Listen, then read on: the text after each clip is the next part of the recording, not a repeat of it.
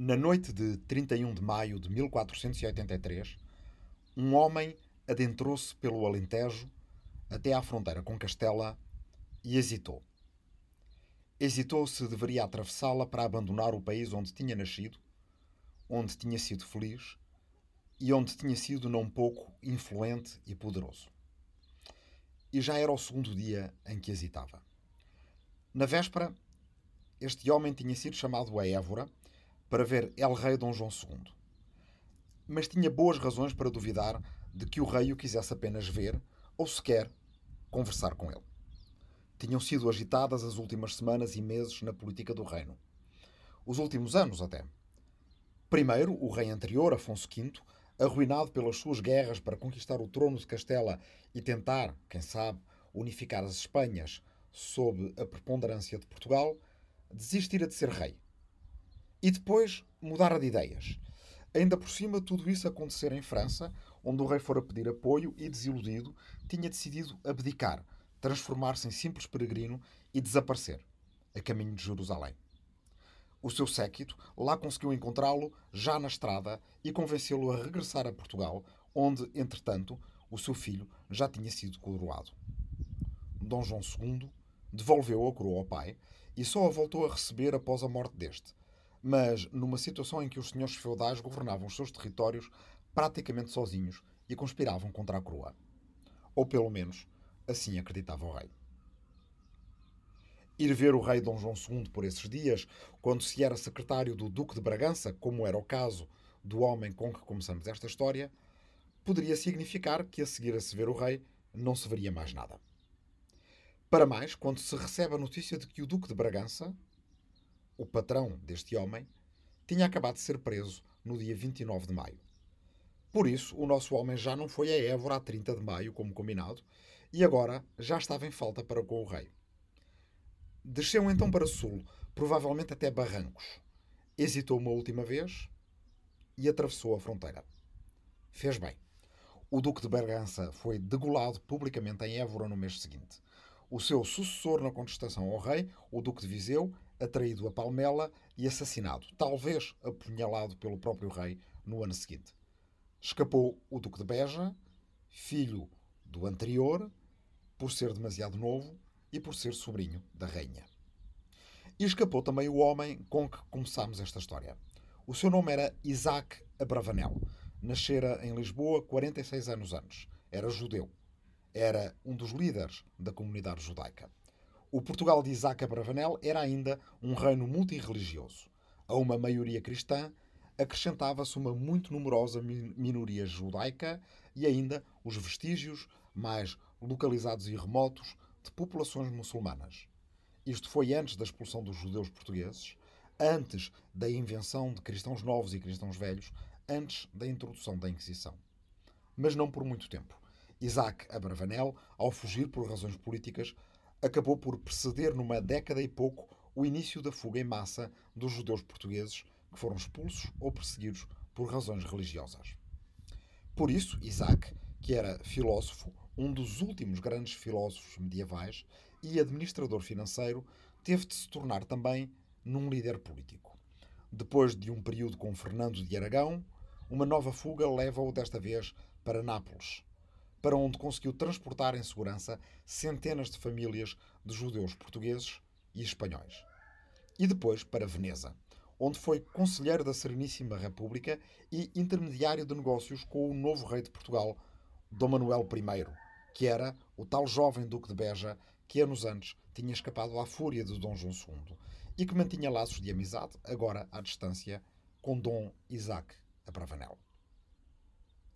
Os venezianos queriam que Abravanel convencesse os portugueses a manterem negócios com eles, agora que os portugueses tinham descoberto uma nova rota para a Índia que passava ao lado, contornava as antigas rotas da seda cujo término europeu os venezianos controlavam. Sem sucesso, porque haveriam os portugueses de aceitar tal negócio com os venezianos quando agora podiam ter o negócio todos para eles.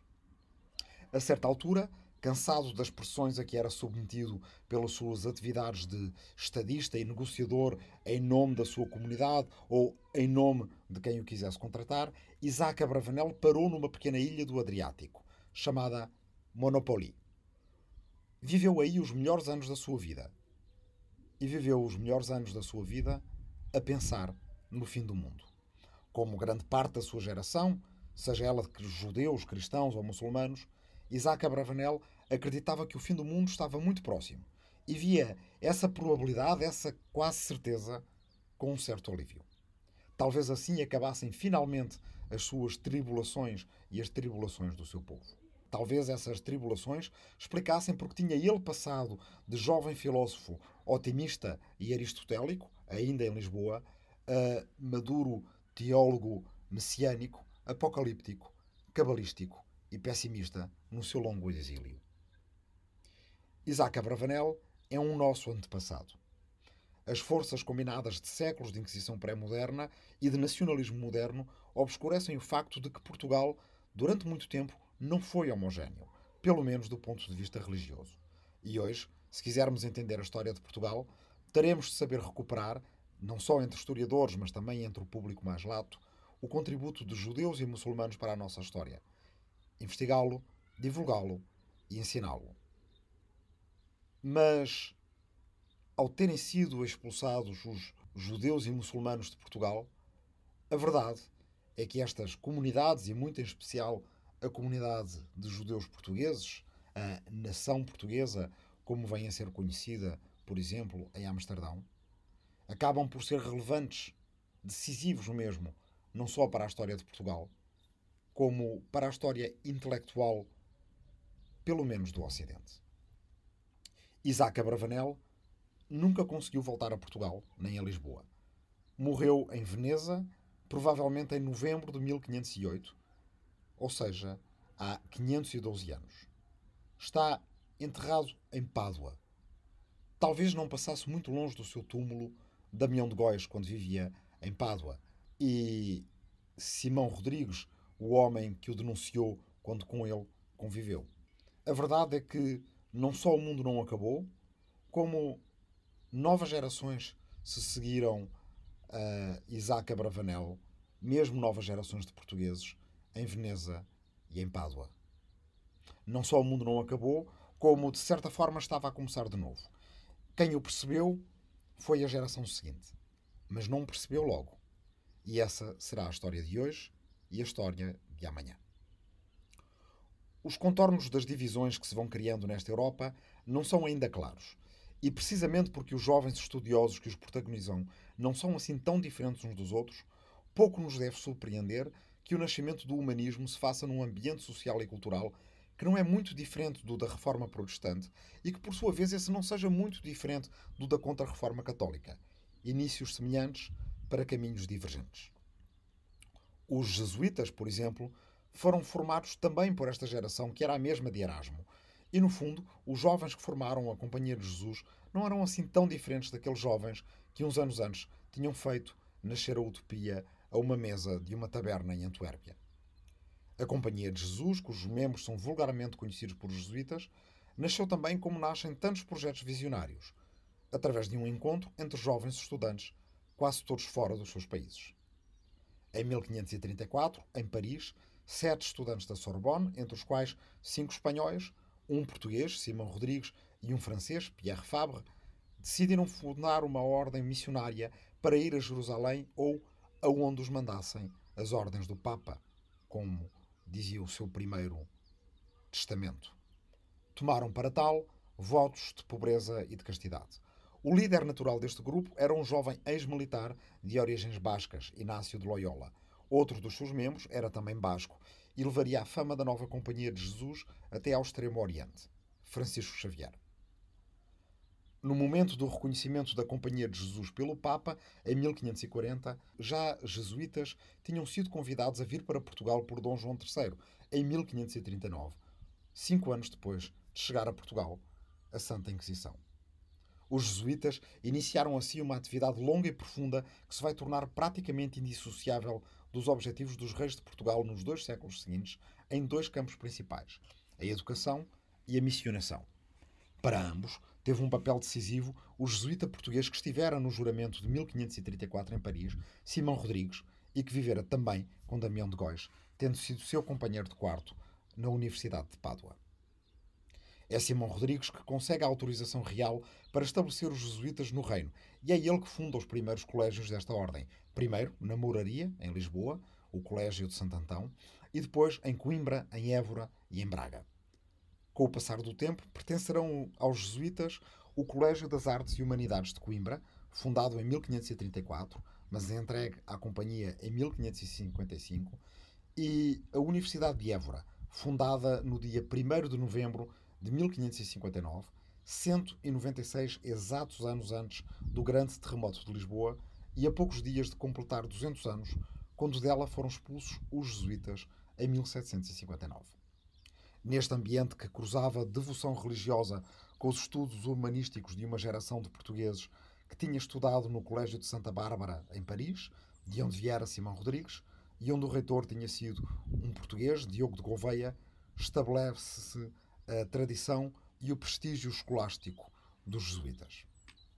Ao mesmo tempo que os jesuítas se estabeleciam nas suas atividades educacionais no reino, Francisco Xavier, que também tinha estudado no Colégio de Santa Bárbara, em Paris, sob o português Diogo de Gouveia, e que será feito no século XVII São Francisco Xavier como apóstolo das Índias, é autorizado por Dom João III a missionar na Ásia.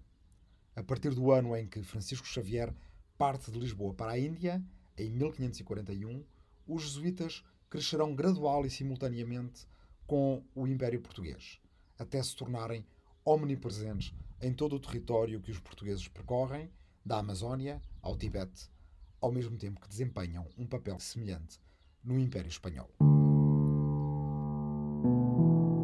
A expansão dos jesuítas pelo Novo Mundo força-os a serem moldáveis, adaptáveis, a aprenderem línguas, a conhecerem bem as religiões de origem daqueles que esperavam converter, a encontrarem identificações entre os deuses desses povos e os principais elementos teológicos do catolicismo. Ao fazê-lo, distanciaram-se de certa forma das suas raízes no início do século XVI, quando era ainda dominante neles um modelo espiritual de rejeição ao mundo mas um dos membros da segunda geração de jesuítas, um italiano chamado Giovanni Pietro Maffei, que nasceu pouco depois da fundação da ordem e nela entrará aos 32 anos, sentiu necessidade a recorrer a um antigo título de Santo Ambrósio, o professor milanês de Santo Agostinho, para descrever os fundadores da ordem. Disse que eles viviam sob uma intenção de fuga seculi, ou fuga ao século, no sentido de fuga ao mundo real. Quando este título foi traduzido por um católico inglês ainda no século XVI, ganhou um subtítulo que diz tudo: The Sacred Hatred of the World o ódio sagrado ao mundo. Fuga secoli, o ódio sagrado ao mundo, era um sentimento comum à gente religiosa de várias religiões no fim da Idade Média. Vimos já como Isaac Abravanel, o judeu, abandonou os seus entusiasmos aristotélicos para se dedicar a estudar uma data para o fim do mundo. Mas, após esse fim da Idade Média, já numa época pós-Renascimento e pós primeiras navegações, descobrimentos e expansão europeia, outros odeiam o mundo, detestam-no com uma força tal, precisamente por ele não ter ainda acabado. E porque agora, ao estar o mundo a expandir-se e a tornar-se apenas um e redondo e com tantos povos diferentes, alguns dos quais nitidamente muito mais sofisticados do que os europeus sem conhecerem os ensinamentos cristãos, alguns vivendo numa harmonia entre si que os europeus desconfiam que não pudesse acontecer sem o conhecimento do Novo Testamento, mas que alguns como Michel de Montaigne, verão acontecer. Outros, então, odeiam o mundo, precisamente por ele não ter ainda acabado e por ele não estar perto de acabar. Para demonstrarem o seu amor maior pela espiritualidade do mundo que há de vir, é preciso desprezar, detestar este. Detestar a sua carnalidade, a sua corporeidade. Detestar este mundo desgraçado em que vivemos. A viragem para o interior da alma vinha já da Baixa Idade Média, de um movimento, por exemplo, como o da Devoção Moderna, que florescera na Alemanha e na Holanda a seguir aos tempos da peste negra. Nesse movimento havia que desviar o pensamento das coisas do mundo e concentrá-lo em exercícios espirituais, como os jesuítas hão de fazer, exercícios que ponham a alma num estado de desprezo pelas coisas materiais, em antecipação pelo mundo que há de vir. Para isso, é preciso não só esperar pelo fim deste mundo, há que não gostar dele e há que demonstrar que não se gosta dele. Esse ódio ao mundo vai influenciar católicos e protestantes. Martinho Lutero era particularmente enfático na linguagem com que o exprimia. Linguagem escatológica, mas não naquele sentido que aprendemos nas conversas anteriores. É que a escatologia como ciência do fim do mundo vem do grego eschatos, que significa término. E a escatologia de Lutero vem também daí, mas também de, outra palavra grega, skatos, que significa excremento ou simplesmente merda. Se a origem é comum porque escatos término possa ter algo a ver com scatos, excremento, que é por definição daquilo que sai do término do tubo digestivo, seria talvez preciso saber linguística grega e as suas ligações à língua proto-indo-europeia para o poder decidir. Mas a verdade é que na língua portuguesa, escatologia e escatologia são duas palavras, ou a mesma palavra, para duas coisas diferentes: a ciência do fim do mundo e o discurso sobre a merda. Já dissemos antes que era assim que Lutero se referia ao mundo, esta casa de merda ou Scheisseshauser. No momento em que escreveu a sua carta com as 95 teses ao bispo, refere-se até a si mesmo nestes termos: Sei que não sou mais do que um pequeno excremento, diz ele, utilizando a palavra latina para fezes, faix.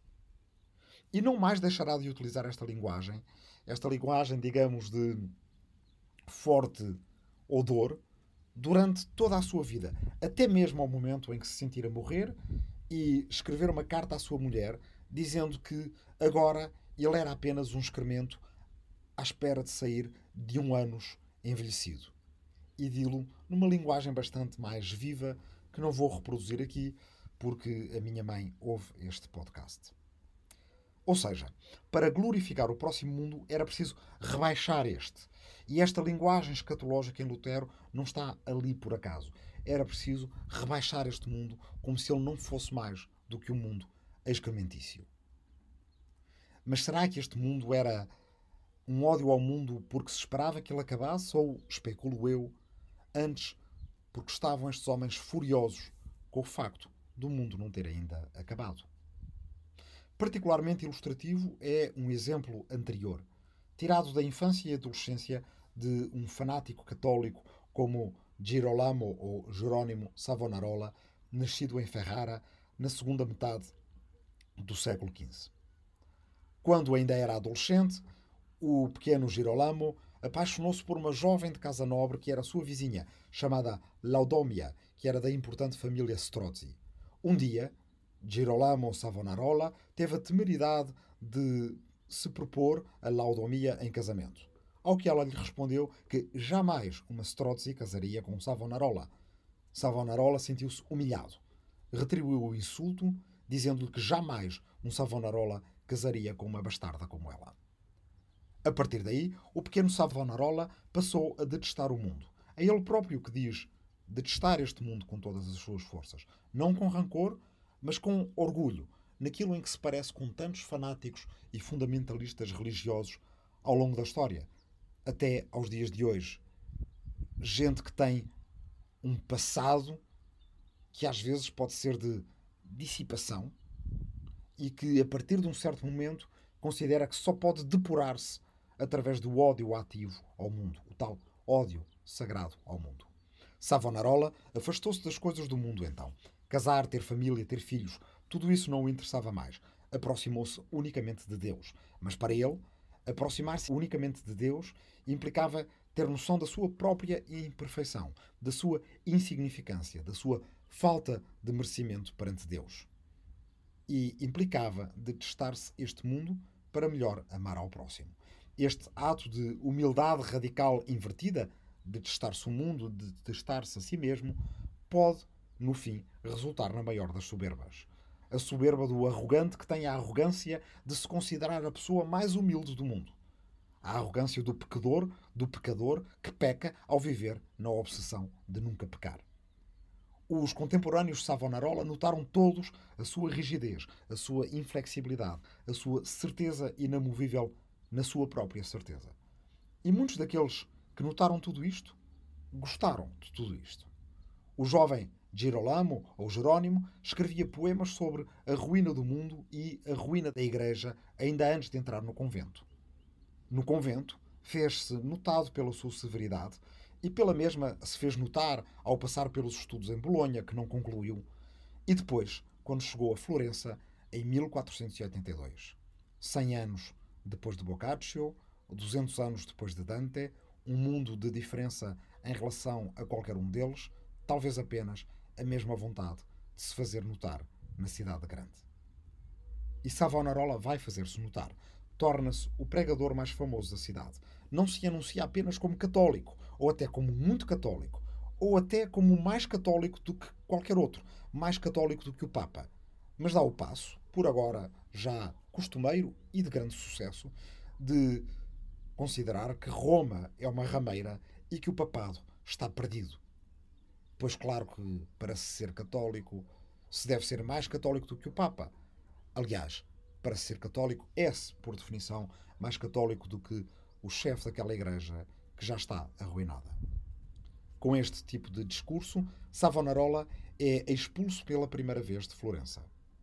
E aqui dá-se uma grande reviravolta, porque o homem que vai conseguir fazê-lo regressar é nem mais nem menos do que Giovanni Pico della Mirandola, que persuade Lorenzo de Medici, da grande família de magnates e mecenas florentinos que na prática controlam a cidade, a deixar regressar aquele que viria a ser o seu pior inimigo.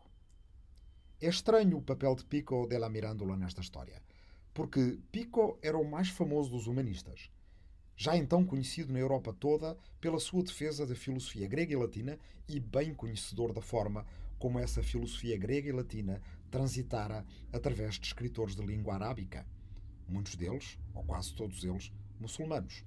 Pico della Mirandola fora o ídolo de juventude de Thomas More, que começou a sua carreira literária em Inglaterra escrevendo uma biografia de Pico quando este estava ainda vivo, em Itália.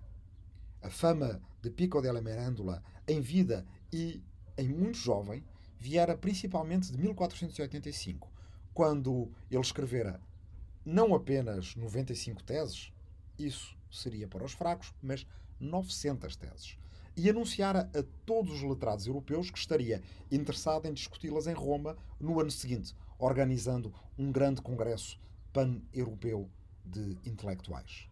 Entre as 900 teses, lá estão em lugar central duas, uma das quais Pico della Mirandola acredita diretamente a Averroes. Una est anima intellectiva in omnibus humanibus. Só há uma alma intelectiva, só há uma inteligência potencial em todos os seres humanos. Esta era aquela crença que já encontramos antes, levada de Sevilha pelo nosso notário Brunetto Latini, e que era também crença pessoal do pai do melhor amigo de Dante, Guido Cavalcanti. A outra tese central para Pico della Mirandola é uma em que ele cita explicitamente Al-Farabi. Summum hominis bonum est perfectio per sciências speculativas. O bem mais elevado da humanidade atinge-se através das ciências especulativas. Ou seja, a felicidade alcança-se através da filosofia. Deste tipo de ideias, que como um rio subterrâneo vinham da antiguidade e reemergiam quando podiam à superfície de gerações a gerações entre filósofos de séculos e religiões diferentes, Pico retirara as ideias que expunha no prefácio às suas, 90, às suas 900 teses. Chamado esse prefácio Discurso sobre a Dignidade Humana. Um prefácio que viria a ficar ainda mais famoso do que as teses que se destinava a prefaciar.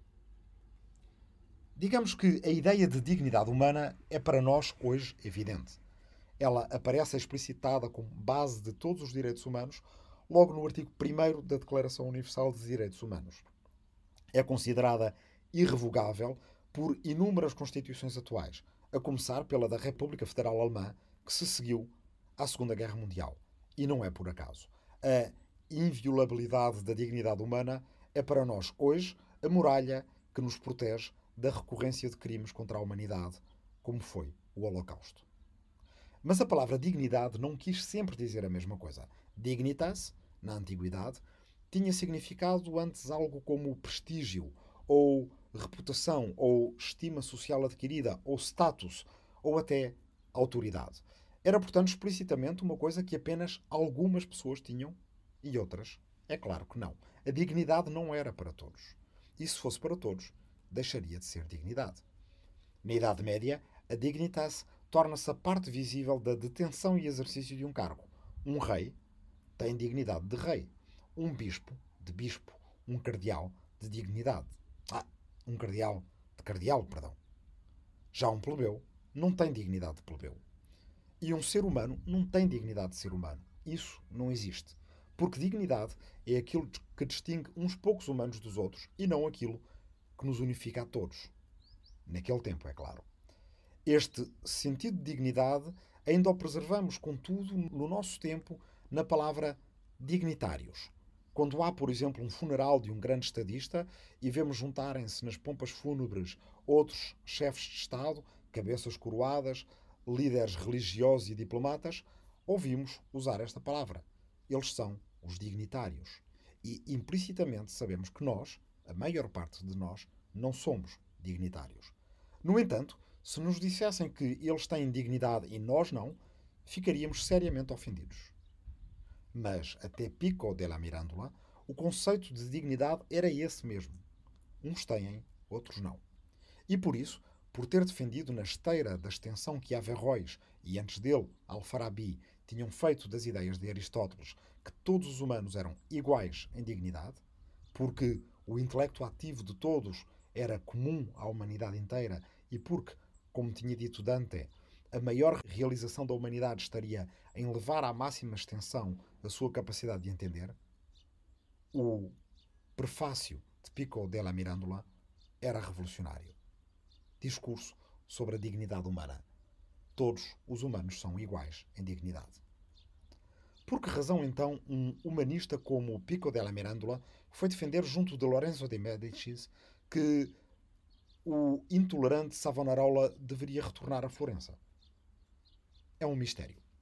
É um mistério, pelo menos, se aquilo que procurarmos for a coerência absoluta entre pensamento e ação em todas as fases da vida das personagens de quem falamos. Mas isso seria enciclopedizá-las, quando aquilo que nós procuramos é o contrário nós procuramos percebê-los como pessoas comuns que andavam, que gemiam, que sentiam, que duvidavam, que hesitavam, pessoas que, como certamente diria Lutero, defecavam, como todos nós. E todos nós já vimos pessoas mudarem de opinião, passarem de um extremo ao outro, quando são jovens, quando passam de jovens a adultos, quando se tornam velhos, em qualquer situação. Sobretudo, já vimos gente mudar de opinião, de um extremo ao outro, achando convictamente que continuam a achar exatamente o mesmo. E já vimos pessoas mudar uma parte das suas opiniões, não mudando as restantes, independentemente de, a partir de então, as suas opiniões não serem coerentes entre si.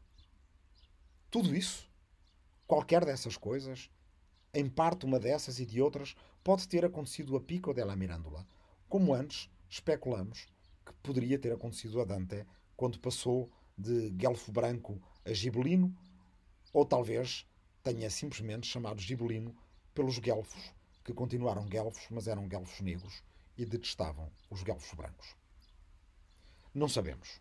O certo é que Pico era persuasivo e que Savonarola regressou a Florença. E Pico della Mirandola tornou-se um dos seus seguidores, embora reclamasse não ter mudado as suas opiniões libertinas e até libertárias anteriores.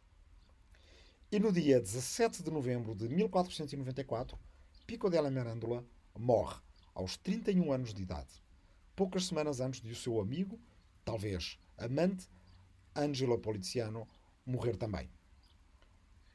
Cientistas confirmaram 500 anos depois que ambos, Pico della Mirandola e Angelo Poliziano, morreram envenenados por arsénico.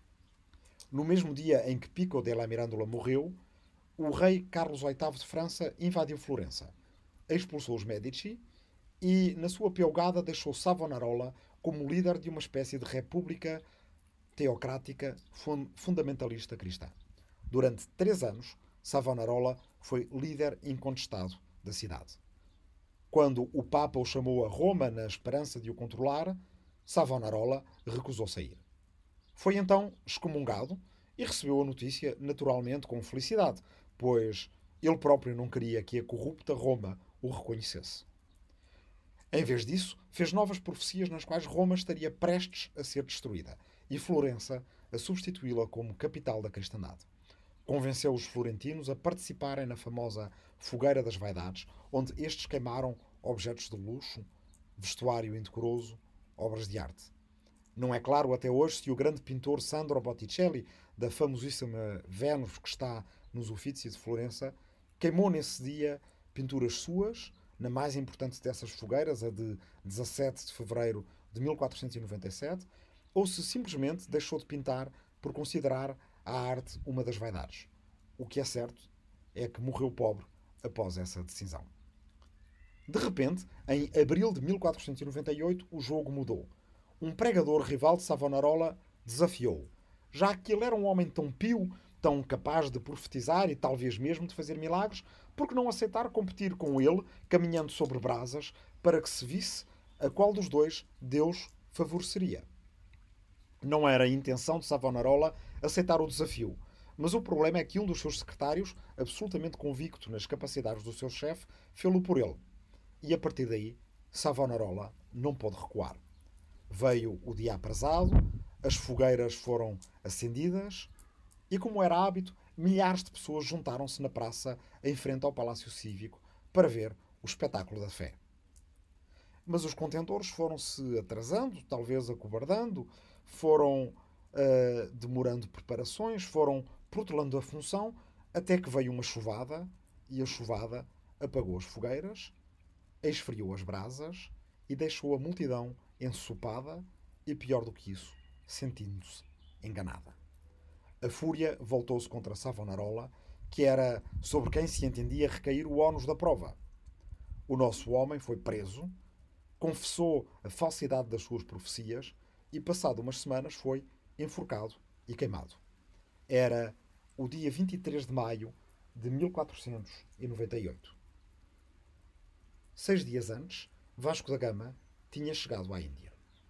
Tempos depois, em Veneza, alguém escrevera num diário algo como Estamos perdidos. Recorreram a Isaac Abravanel para os tentar salvar, sem sucesso. Depois de séculos a dominar a ponta europeia da Rota da Seda, que conseguiria sobreviver até ao impacto da peste negra, Veneza via agora que o negócio das especiarias lhes iria ser roubado pelos portugueses e que a economia mundial iria mudar. Entretanto, em Florença, os seguidores de Savonarola sobreviviam à morte do seu chefe. Os Medici voltavam à cidade.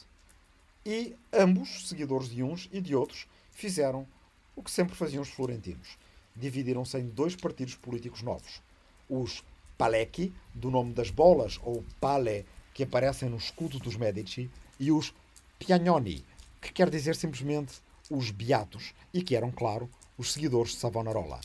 Palecchi e Piagnoni ocuparam assim, séculos depois, o lugar que em Florença tinha tido a rivalidade entre Guelfi e Ghibellini. Mas haveria outra maneira? Agora, agora e mais agora, Seis Memórias do Último Milénio é um podcast de história para tempos de quarentena para ajudar a passar o tempo e a pensar o tempo. Por Rui Tavares, para o público, com a edição de Ruben Martins, Marta Matias e Aline Flor. Esta é a nossa terceira memória de uma série dedicada à globalização. E esta foi a terceira conversa da terceira memória. O seu título é O ódio sagrado do mundo. Agora, agora e mais agora, deve agradecimentos às universidades em que começou a ser escrito e onde estava a ser terminado.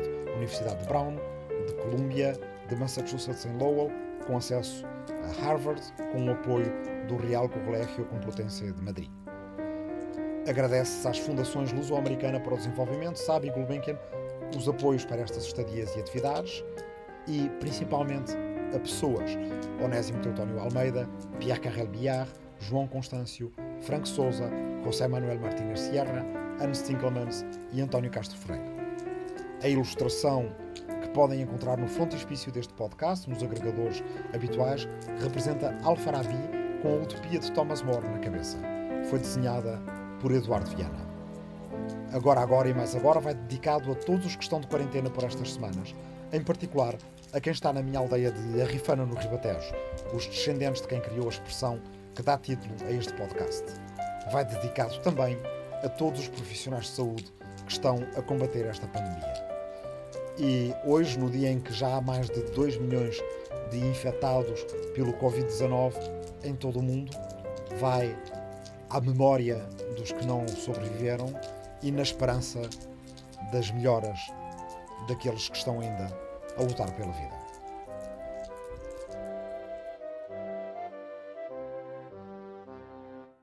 O público fica no ouvido.